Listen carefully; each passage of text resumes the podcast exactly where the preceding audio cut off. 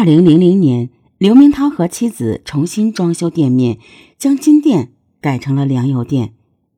二零零一年，周小华生了儿子，弟弟周磊考上了初中。二零零八年，七弟周磊大学毕业，儿子上了小学，妻子的眉头终于舒展开来。时间流逝会将伤痛慢慢抹去，健在的人要向前看，努力过好自己的生活。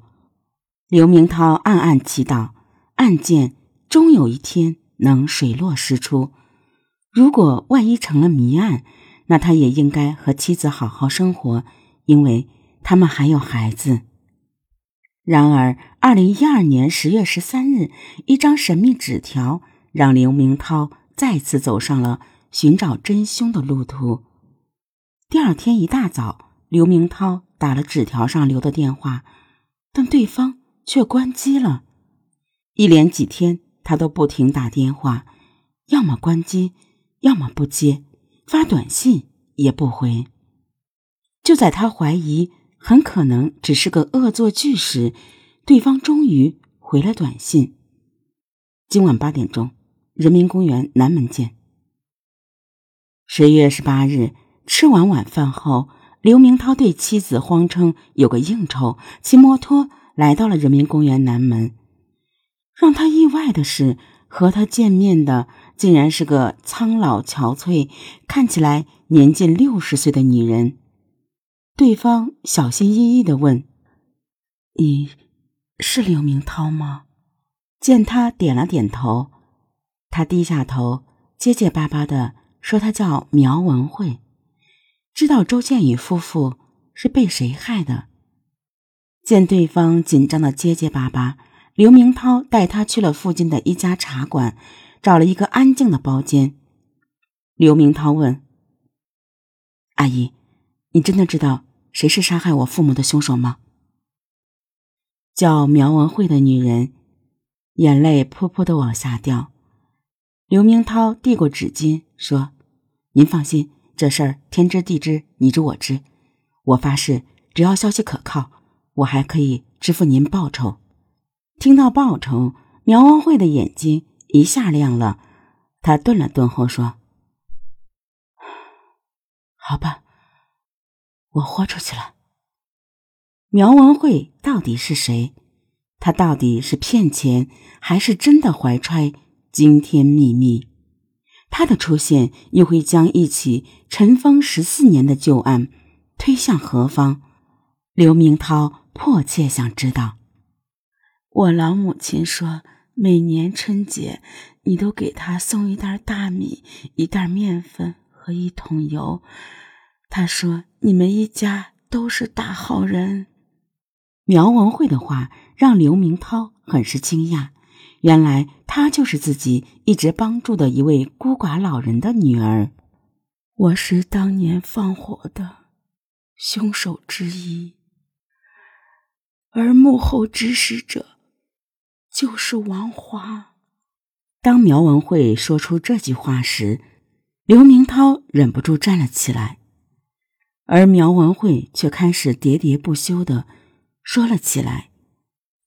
常跟公安局打交道的刘明涛突然动了心眼儿，暗中把手机调到了录音键。苗文慧提到的王华是漯河市的富豪慈善家王华吗？不知为何，刘明涛突然冒出这么个疑问。他的猜测是对的，这个王华就是当地的大名人。苗文慧称，当年放火的有三个人。她和丈夫王向阳、王向阳的弟弟王向东，而背后指使者就是漯河鼎鼎有名的富豪、慈善家王华。十四年前，王华可没现在这么有名。苗文慧说，她并不了解王华和周建宇究竟有什么仇恨，只知道是生意上的纠纷。王华一心要除掉周建宇。最初，王华找到了王向东，支付二十万元让他干掉周建宇夫妇，而且还提出用汽油引发火灾的建议。后来，王向东找到了哥哥嫂子，和自己一起行动，承诺事成之后分给他们十万元。嗜赌成性、欠了一屁股外债的王向阳、苗文慧当即答应。一九九八年十月十九日凌晨三点，王向阳夫妻骑着自行车，带着一桶汽油去了周建宇的金店，王向东则住在附近一家宾馆放风。凌晨四点，王向阳将一个未熄灭的烟头放在金店门口。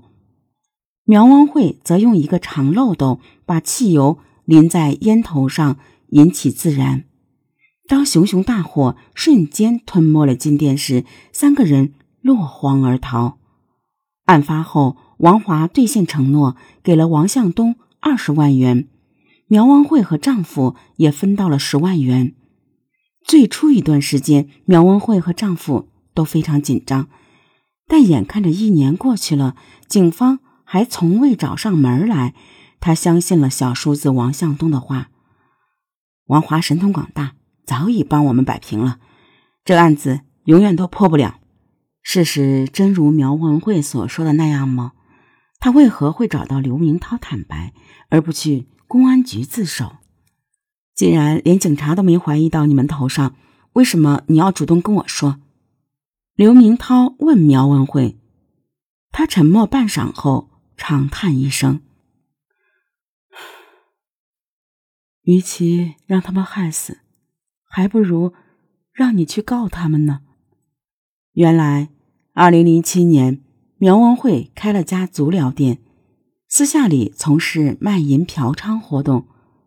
在二零零九年八月，警方的一次扫黄行动中，苗文慧被抓，被判了两年有期徒刑。二零一一年八月出狱后，苗文慧发现丈夫和别的女人同居，并向她提出离婚。苗文慧死活不离婚，动不动就去找丈夫和小三儿闹。二零一二年九月的一天，当苗文慧再次上门闹事后，因为太激动，把手机落在王向东家。等转身去取时，竟在门外听见丈夫和小叔子在商议，他们担心他迟早会把当年纵火的事情说出去，要把他除掉。为了自保，苗文慧决定给刘明涛通风报信，他没有勇气去公安局自首。刘明涛无比震惊，恨不得狠揍苗文慧一顿。仔细一想。他更恨幕后主使王华，但是要把王华送上审判席，谈何容易？如今的王华是漯河市的亿万富翁、慈善家，市工商联主席和市政协委员，名下有汽车租赁公司、对外贸易公司、酒店和房地产。而且时间过了这么久，能把王华扳倒吗？